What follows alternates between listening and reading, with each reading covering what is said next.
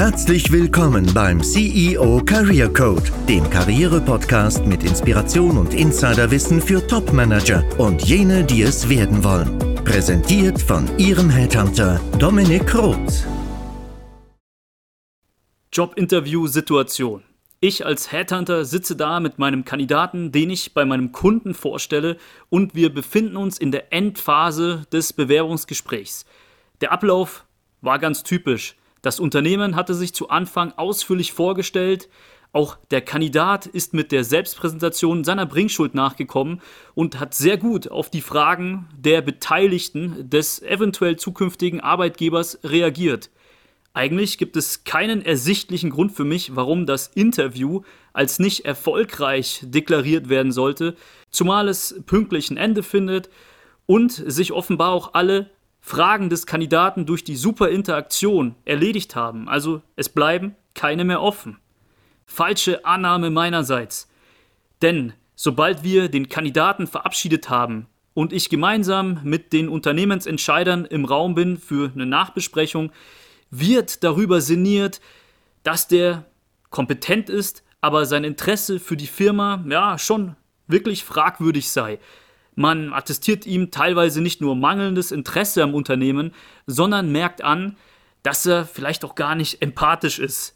Zumindest nicht empathisch ähm, auf sie persönlich wirkend, merke ich dann an in so einer Stelle.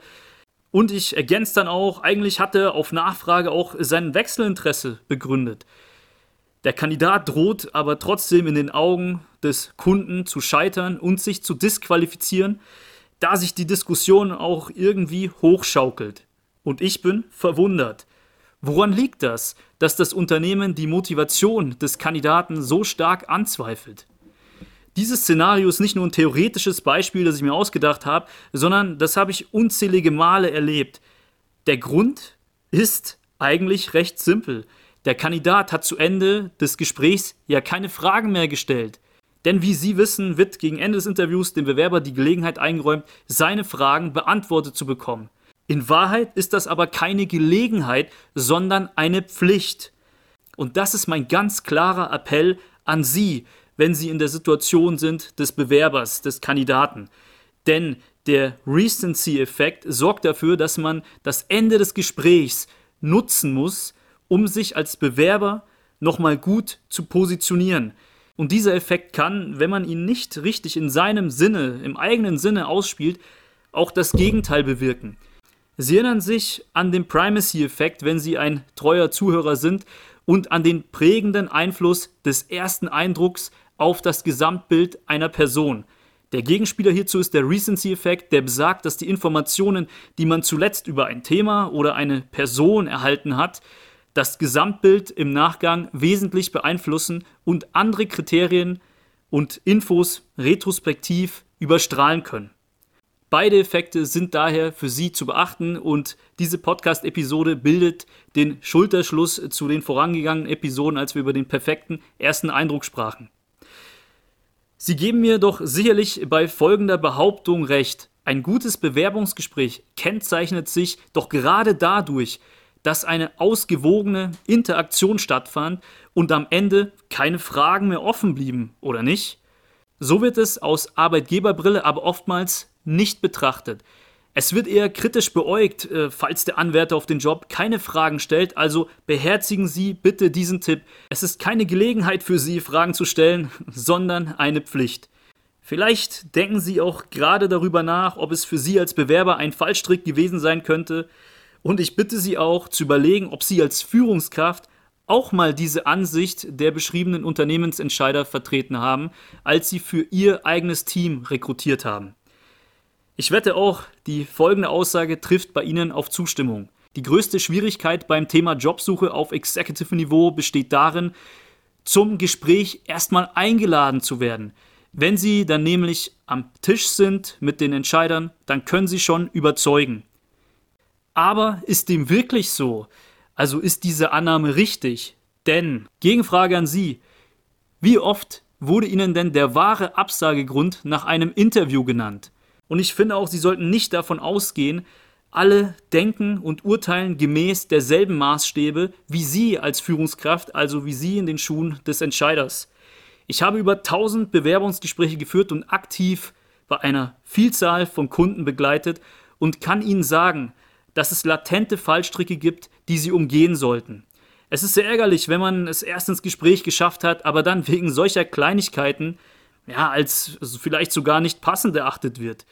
Sie erfahren daher in meinen Karrierecoachings mehr dazu. Sehen Sie sich mal ähm, den Link in den Show Notes an oder schreiben mir eine E-Mail an dominik.roth.smartsoftskills.de, wenn Sie ein paar Infos erhalten wollen. Denn durch das Coaching gelangen Sie als Führungskraft direkt an den Tisch der Entscheider und ich gebe auch ein paar Tipps dazu, wie Sie überzeugen können. Es ist allumfassend, auch wenn der erste Teil der Positionierung, der zielführenden, überzeugenden Unterlagen und der Direktansprache der Entscheider den meisten Raum einnimmt.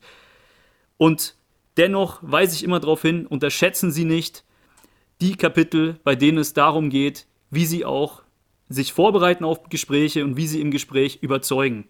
Aber auch dieser Podcast verfolgt ja das Ziel, Ihnen schon wichtige Hinweise zu geben, und ich möchte auch diese Folge nutzen, um Ihnen diesen Hinweis zu geben, der sehr wertvoll sein kann. Und ich gehe auch einen Schritt weiter. Ich gebe ein paar bewährte Fragen preis, die Sie am Ende des Gesprächs super positionieren, sollten Sie selbst keine Fragen mehr haben. Selbstredend ist es auch nicht sinnvoll, zu viele Fragen zu stellen. Das kann nervig werden. Ich rate dazu, zwei, vielleicht höchstens drei Themen zu platzieren. Ja, ganz wichtig ist auch, ähm, dass Sie anfangs keine Fragen stellen sollten, auch nicht äh, während der Unternehmenspräsentation, sondern einfach darauf hinweisen, dass sie sich bis zum Ende gedulden, da ja auch vieles im Gespräch geklärt werden wird. So, jetzt lassen Sie mich Ihnen eine Frage mitgeben. Die klingt simpel, hat aber einen sehr starken Einfluss. Ein Coaching-Teilnehmer von mir hat mir sogar erzählt, er hätte ein Kompliment dafür bekommen. Also vom Ablauf her hat das Gespräch sein Ende gefunden und Sie dürfen noch offene Punkte klären.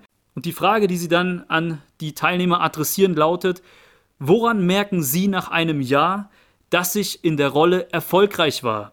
Was hat sich dann geändert? Sie merken, ich spiele damit offiziell auf die KPIs an, also die Zielerwartungen, die mit der Rolle verbunden sind. Denn die vergisst man meistens in Erfahrung zu bringen. Das ist nützlich für Sie und zeigt auch, dass Sie verstanden haben, dass Sie in einer gewissen Pflicht sind, auch, ich sag mal, Ergebnisse liefern zu müssen. Aber die Frage erzielt noch einen weiteren Nutzen, und zwar beinhaltet sie einen Social Hack namens Projektion.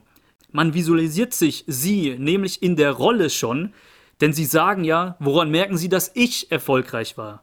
Die Antwort bezieht sich ebenfalls auf sie und lautet dann vermutlich wie folgt, sie haben dann die Kosten in der Business Unit um 10% gesenkt, sie haben diesen neuen Markt erschlossen oder wie auch immer. Bedeutet, sie werden schon als erfolgreicher Umsetzer in der Position angesehen. Und das ist der Social Hack der Projektion.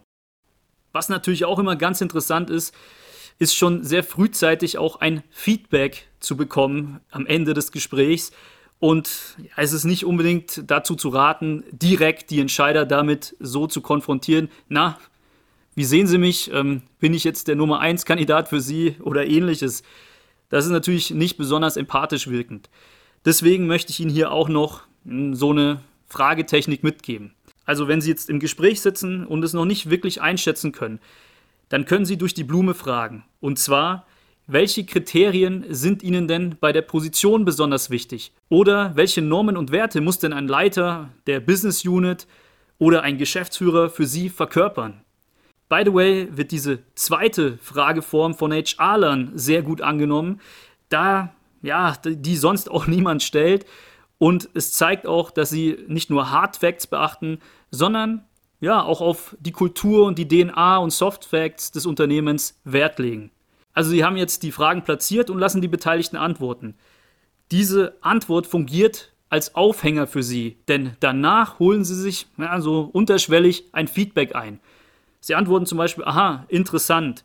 Wie würden Sie mich denn in der Hinsicht auf Basis des Gesprächs sehen? Also in der Hinsicht der Normen und Werte oder in der Hinsicht, was jetzt bei der Position besonders erfolgskritisch und wichtig ist. Das ist so ein Tipp, um sich ein erstes Feedback einzuholen. Einerseits, Und natürlich wird da auch nichts Negatives entgegengebracht werden. Und mit diesen positiven Worten beendet man das Gespräch. Und das ist eben auf der anderen Seite auch noch recht wichtig.